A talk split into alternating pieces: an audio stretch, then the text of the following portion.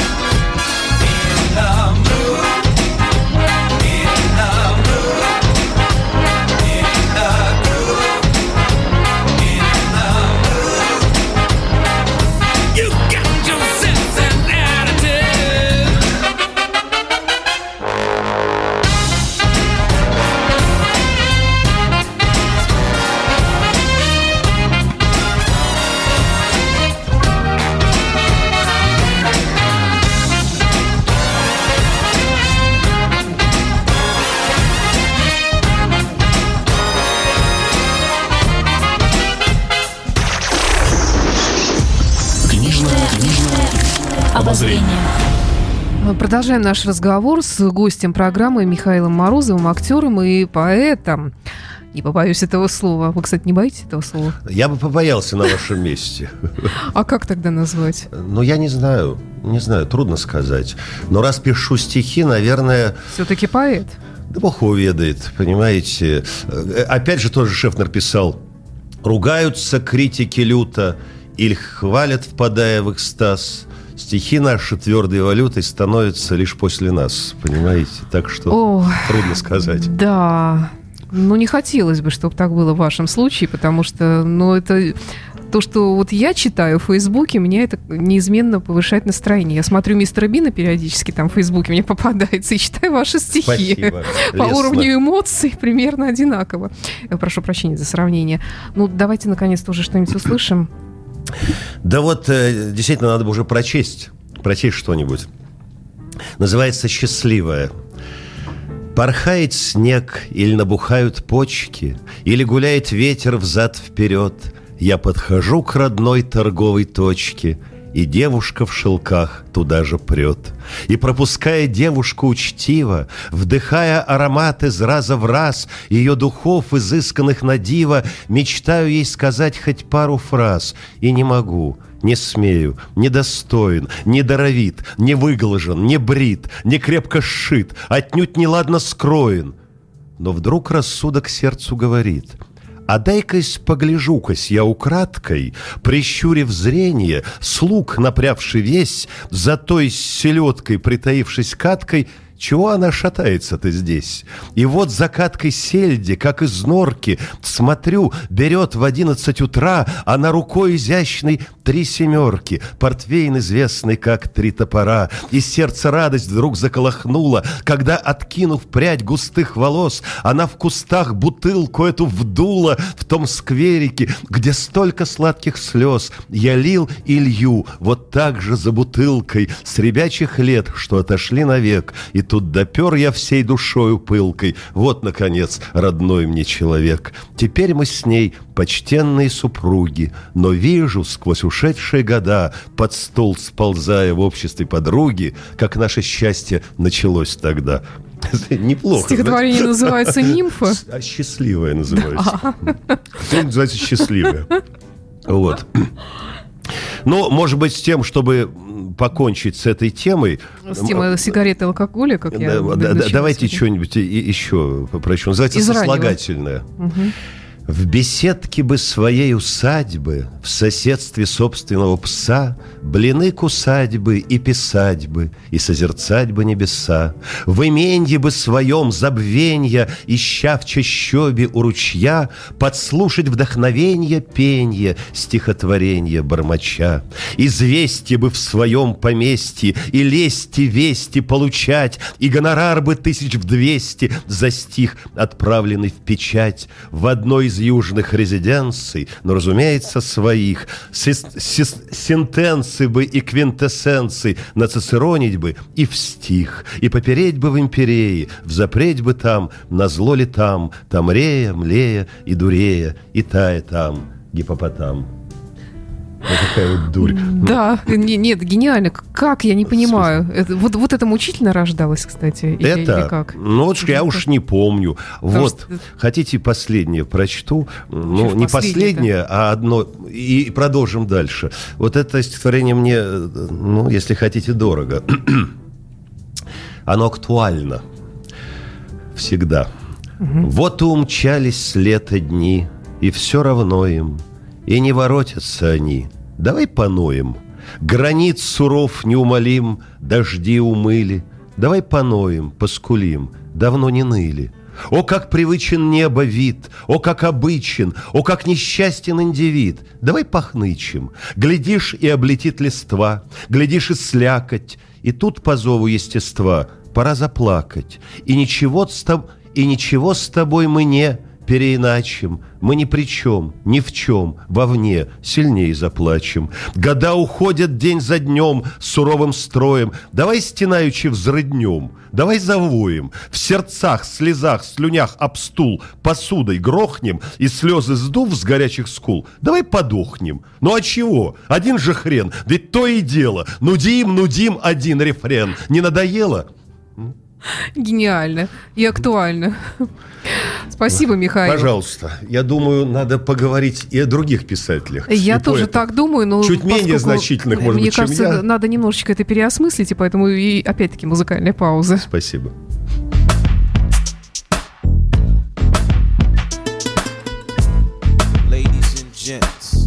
turn up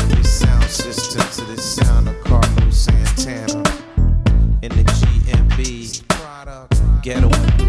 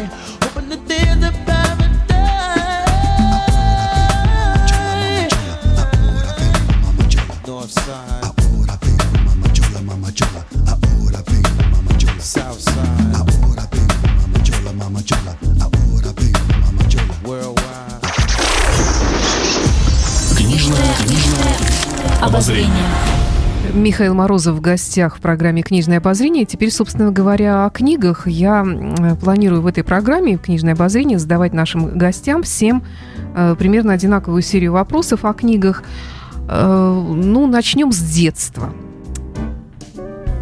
Какие книги вы читали в детстве? Есть ли какие-то любимые, там, не знаю, хит-парад любимых книжек детства, которые помнятся до сих пор, может быть, даже которые хранятся где-то Вы знаете, Саша, вот у меня как-то по моим воспоминаниям, моего, кстати, очень счастливого детства, спасибо маме, дай бог ей здоровья, у, у меня не, нет такого ощущения, что я много читал в детстве.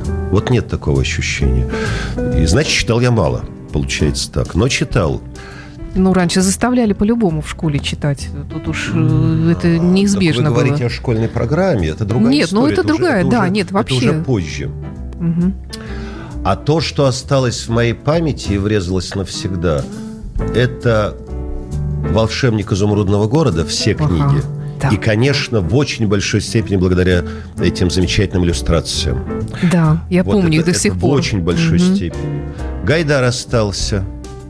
частности, «Судьба барабанщика». Я года Да. назад перечитал эту гениальную повесть. Гениальный детектив и Гениальный. прекрасная литература. Вот. Довольно рано я стал, не, ну это уже позже, читать поэзию. А, а вот там что-то еще, помню, «Садник без головы» произвел на меня сильное впечатление. Там все такое набор-то, знаете, стандартный. Помню, старая крепость Беляева попалась под руку.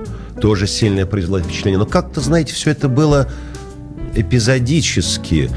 А читать уже, ну, что называется, систематически, читать, осмысляя, учась у книг и у писателей, я начал, наверное, в школе. В школе. Потому что эта пресловутая школьная программа, это и есть самое главное. В принципе, Не знаю, да. как она сейчас изменилась, но мы, слава богу, имеем такую литературу, которой можно и ограничиться, я имею в виду русскую классическую. Действительно, ей можно и ограничиться. Плюс еще была великолепная учительница по русскому языку и литературе в старших классах, дай бог ей здоровья, Мария Прохоровна Сурина. Ну и, конечно, тут уж пошло-поехало. И то, что тогда было открыто мною, благодаря ей, школе, оно осталось со мной на всю жизнь. И уже, надо сказать, фундаментально ничего не изменилось, и слава богу. Я э, как полюбил лет с 14-16 Толстого, так с тех пор его и люблю. Понимаете? И мне кажется, его одного достаточно. По мне никого не хочу обидеть. Есть Толстой и все остальное. Даже Пушкин. Ну, Пушкин, ну, вы знаете, все-таки, понимаете, мы же говорим о Пушкине в основном как о поэте. В Ну, основном. я, нап- например, обожаю его прозу как раз. Это «Капитанскую так. дочку», записки Но если Белкина. говорить вот о прозе, да, «Пиковая дама». вот я повторю то, что сказал. По мне Мгм. есть Толстой, и при всем уважении все остальное. Но опять же, если задать вопрос э, очень известный и наивный, две-три книги на Северный полюс навсегда. Да-да-да. Ну, конечно, там я думаю, Толстым все и ограничится. Я А буду очень именно? страдать, потому что либо «Войну и мир» надо брать, э, Два либо тома. Анну Каренину, либо Хаджи Мурат. Я бы взял все три книги. Хотя бы потому, что и э, «Война и мир» Анна Каренина это настолько длинно, глубоко и событийно плотно, что на всю жизнь не хватит. Ну да, Все равно да. будешь всегда натыкаться на какие-то эпизоды и линии, которые раньше не читал. Хотя бы поэтому их можно взять на Северный полюс и не ограничиться. Хаджи Мурат э, незаконченное, гениальное последнее такое творение Толстого из гениального. Гениально. У меня работа одна из старых моих моноработ. Ну, как старых, лет 10. Хаджи Мурат. Вот, между прочим, она была представлена лет 8 назад на фестивале в Махачкале международном. Потом я там был три раза еще. И с этого началось то, чем закончилось сейчас. Я уже сейчас заслуженный артист Дагестана, помимо того, что заслуженный Да, артист слышала России. такое. Вот, Толстой, безусловно. Но это мы уже перекинули мостик к моей жизни Взрослой вообще, жизни, да. к, к моим пристрастиям. Есть книга, которую от меня прятали. То мама, то потом домашние мои, причем почти в прямом смысле этого слова, потому что эту книгу могу читать с любой страницы. Э, Это «Господа Головлева» Салтыкова-Щедрина. Это великое творение русской жизни, великое, трагическое, при этом там есть очень смешные страницы. Салтыков-Щедрин, особенно в этом произведении, да, наверное, и только в нем, оно выламывается из всего его гениального творчества, уникален тем, что там нет положительных героев, в таком прямом смысле слова. Никого по отдельности не жалко, в результате жалко всех. И жалко Россию, понимаете? Вот кажется мне самое русское произведение и самый русский дух – это не Достоевский, это Салтыков-Щедрин и именно «Господа Он Головлёва». более какой-то народный, наверное. Это очень все глубоко, И разносторонне, язык, э, очень... манера там лирики полно, и зло очень. Но он имеет на это все право. Очень, конечно, остроумно. Я хочу все сделать работу по одной линии этого произведения, связанной с театром. Э, Это что касается прозы. Ну, это, конечно, намного там чего. Я Тургенева обожаю. Вообще вс- все мои, почти все мои пристрастия литературные, они укладываются в русскую литературу. Мне бы с ней разобраться. Как-то Карла Шнабеля, одного из величайших пианистов 20 века, спросили, почему вы играете Бетховена, и только его. А он был величайшим интерпретатором Бетховена. Он сказал, мне бы с ним разобраться. Да, Вы да. понимаете, с ней бы разобраться. Я понимаю. Ну, а если иметь в виду, что я всю уже жизнь свою очень активно занимаюсь преподаванием профессиональной речи, русской, естественно, то русская литература всегда со мной, поэзия, конечно. Ну, это можно говорить очень долго. И потом, конечно, советская литература. Все, кто писал на русском языке, или там были прекрасные переводчики, ну, тут, знаете, даже и, и, как начнешь перечислять, там есть титаны такие, Василий Быков, например. Да. Если говорить о гении рассказа, это, конечно, Юрий Казаков.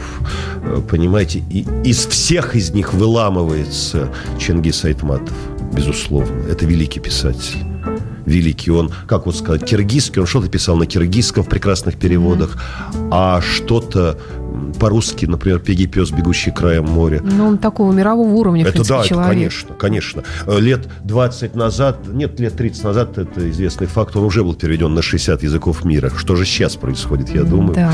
Э, Вообще нам очень повезло с русским языком и со страной, имея в виду культуру вообще и литературу в частности. Очень повезло. Ну, вы же ходите по улицам, вы же слышите все, что говорят другие, и телевизоры наверняка тоже включаете, и тоже слышите, что там происходит.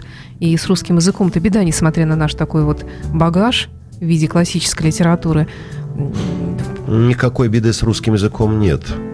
Понимаете? То есть все не так страшно, как иногда кажется, потому что я иногда не очень понимаю, вообще по-русски говорят люди или нет. Вы знаете, Лев Николаевич Толстой в конце жизни, не помню, в письме или в дневнике, я не помню, писал, вчера услышал, ну или не помню, прочитал такое-то слово. Какое не помню. Можно сейчас любое вставлять.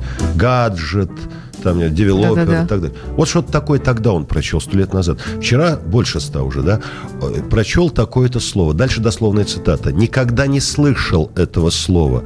Да и что может значить такое поганое слово?» То есть это было всегда. И Да, ничего да. с этим не сделаешь. Понимаете? Ничего с этим не сделаешь. Как писал Ницше, глупо читать нотации землетрясению. Ворвался язык э, компьютерный, язык гаджетов. Слово гаджет ужасное. Но что делать? Да, ну а что делать? Язык-то живое явление. Для противоядия, для прививки существует великая русская литература. Существует великая поэзия. И в какой-то момент люди, если у них есть мозги, которые зарываются в планшетах и прочем, в соцсетях, понимая, что дышать-то уже нечем, таких людей много, они вдруг возвращаются к этим родникам. Непременно. Непременно. Это же не прихоть, это вопрос выживания, это вопрос успеха. Карьеры, если хотите. Культура. Это... Про это Никита Михалков не раз говорил. Он сюда стучаться не может, как он сам говорил, что культура – это э, вопрос благоденствия страны, благоденствия человека, понимаете? Это однозначно. Вот я это очень хорошо ощущаю сейчас. Прививка музыки классической, прививка литературы. В конце концов, времени так мало остается на чтение, что я сейчас читаю крайне мало. Мне либо надо восстанавливать моноспектакли свои, которые долго не игрались. Ну, когда 13 названий, какие-то идут раз в несколько лет.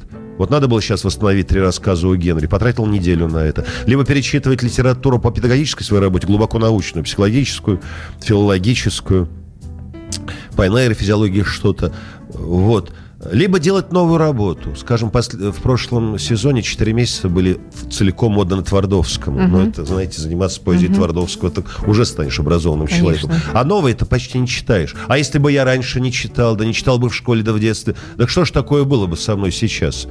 Процитировал бы я сейчас вам Ницше или того же Толстого, к примеру говоря.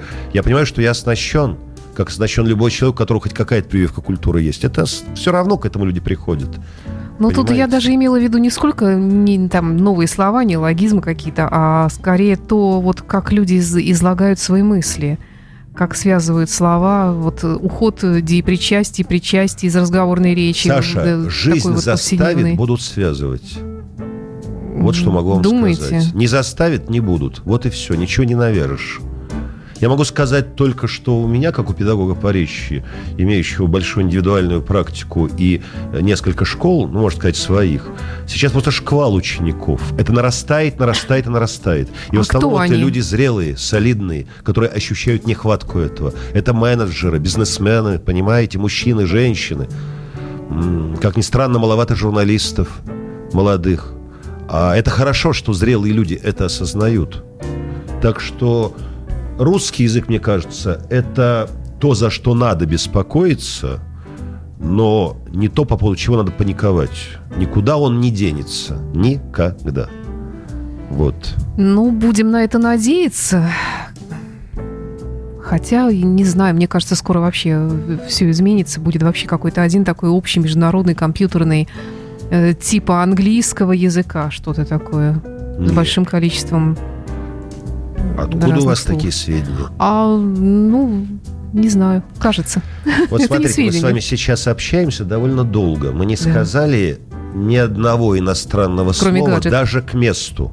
Ну, просто вот сказали про гаджет, и то закавычено. Но это уже слово вошло в язык. Причем ни я, ни вы, мы не старались избегать этих слов. Их просто не было в нашей речи. Вы что, думаете, что мы с вами одни такие? Нет, конечно. Конечно, нет. Хорошо, это тоже нужно осмыслить и от, от, осмыслить э, под музыку, пожалуй. Небольшая музыкальная пауза в программе «Книжное обозрение». Напоминаю, что в студии сегодня у нас в гостях Михаил Морозов. Too.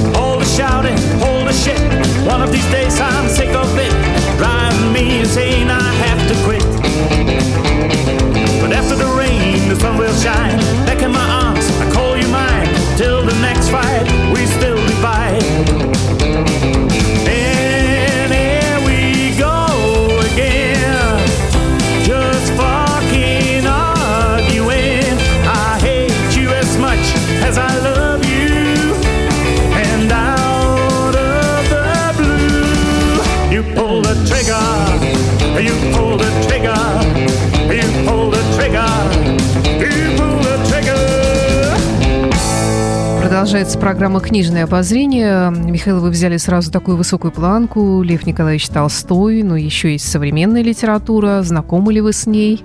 Конечно. Вот к вопросу о состоянии литературы, а стало быть, языка. Угу. Это же э, проверка, понимаете? Да. Что касается поэзии, здесь я не очень компетентен, скажу вам честно. Нет, ну, конечно, знаю кое-что, но могу говорить о прозе. Вот мне кажется, что с прозой-то все в порядке она развивается, много действительно прекрасного. Но э, я повторяю, не так много знаю, но есть вещи, которые произвели на меня сильное художественное ну, поделитесь. Ну, например, Иванов, это известно. Вячеслав Иванов. Это, это прекрасный действительно писатель, который претендует на то, чтобы стать впоследствии классиком. Конечно же, время все расставит на свои места. Географ Глобус пропил э, произведение, известное по фильму. Я и смотреть да. фильм не стал, потому что, не потому что он плохой, а потому что уж очень хорош, хороший роман, на мой взгляд. Там есть один сюжетный ну, не хочу сказать ляп, но не буду говорить, есть там одна штуковина, но это, наверное, так и должно быть, неважно какая. Да и сейчас я неправильно делаю, что это говорю, поскольку наверное, снобизм. Прекрасное произведение. И не только это у него. И не только это. Несколько романов чудесных. Потом читал я чудесного автора Андрея Геласимова, помню, назывался роман «Рахиль». Прекрасная, надо сказать, книга. Проза есть. Наверное, меня сейчас многие не взлюбят, но я большой поклонник, особенно раннего Сорокина. Это очень талантливый писатель.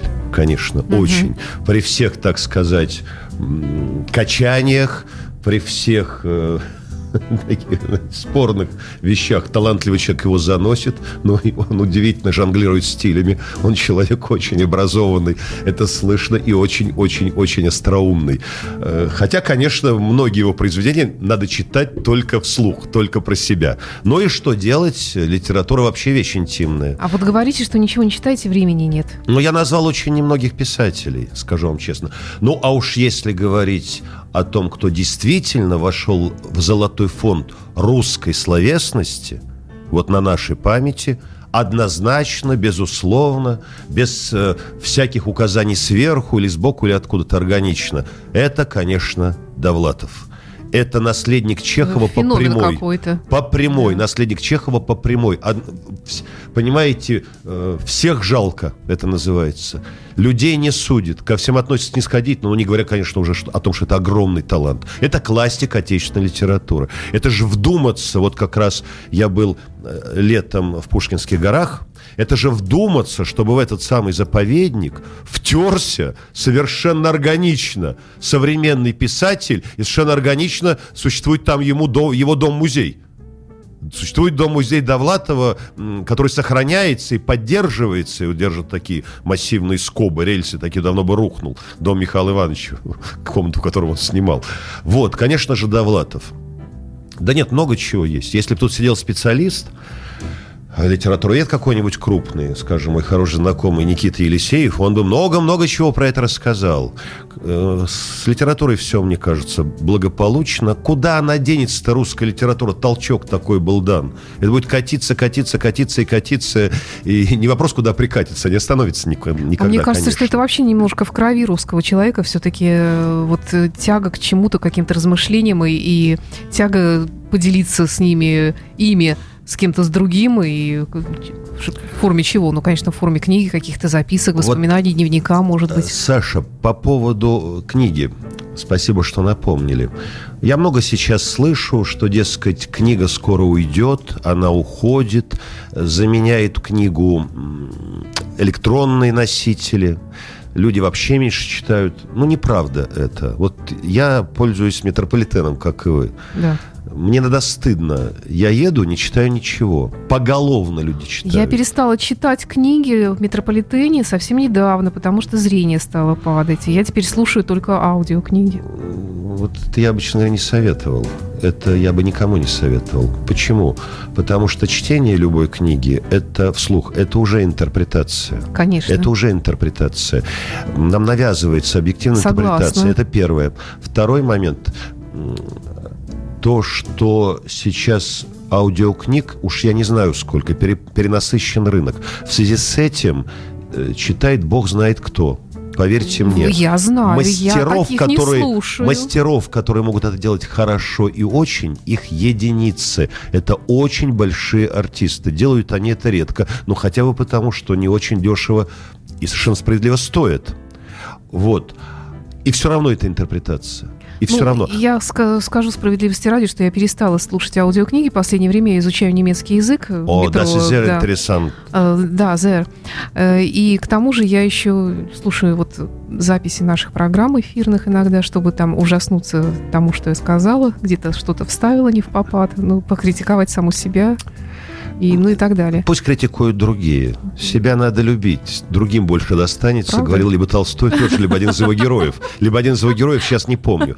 Так вот о книгах. Читают, и очень много. Но если откинуть тех, кто играет в гаджетах или в Телеграме и прочее, переписывается, да. это не будем читать. Очень много читают. Я так заглядываю на раз. Хорошая литература, вы знаете. Да, Прекрасная да, литература. Да, да. Зарубежной классической, нашей классической, современной, хорошей. При мне сегодня женщина на французском языке что-то читала такое историческое. Тем более на английском Вообще, сколько читают. Да. Э, не так давно, это когда же в мае было, я имел честь открывать на Манежной площади очередной международный книжный салон петербургский. Это был прекрасный день, была эстрада, играл, году? да, да, в этом году да, играл да. оркестр Фабио Мастранжело, моего да. друга Фабио. Вот прекрасные певцы были, и я вел это открытие. Выступали Валентина Ивановна Матвиенко, Вячеслав Серафимович Макаров, Георгий Сергеевич Полтавченко. Хочу сказать, что все трое прекрасно и содержательно говорили. Прекрасно. А речь нашего губернатора, которая была длинной и очень содержательной, меня просто, вы знаете, сильно очень впечатлила. Он говорил конкретных названиях, говорил подробно о салоне, об авторах. А потом я пошел в этот салон.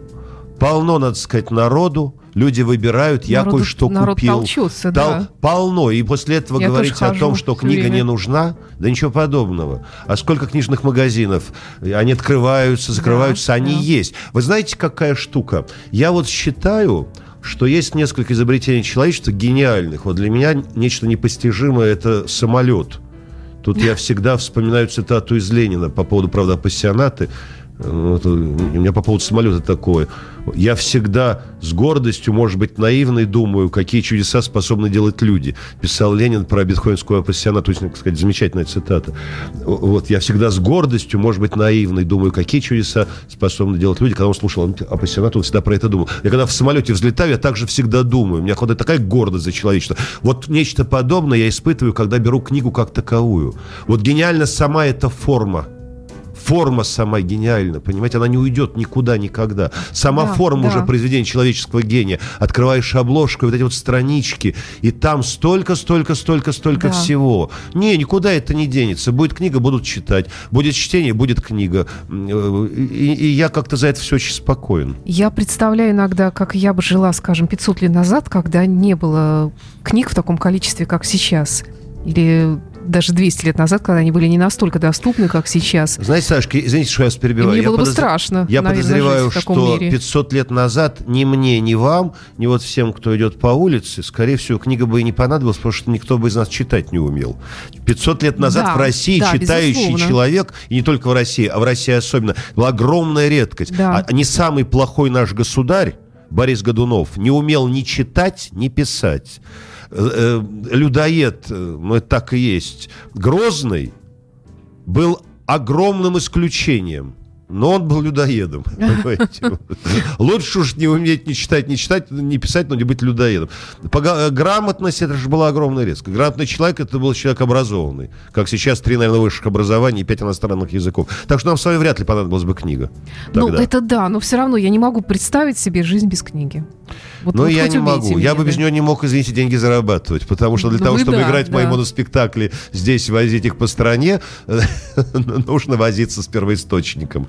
А это очень здорово, понимаете? Вот два года назад, да можно пальцем кнуть в любую работу. Тут дело не во мне, не в качестве, а в, в авторах. Понимаете? Два года назад я, я ободнул сделать моноспектакль, моноспектакль по басням Крылова. Так я их изучал долго, долго, долго. Стал знатоком Крылова Крылова, к примеру говоря. Литература-то все великая. А я вот хотела спросить, а вот как таковая бумажная книга, вот мы говорили о том, что сейчас электронные книги и все это такое, и вы так вкусно говорили, да, что сама форма вот это гениальна.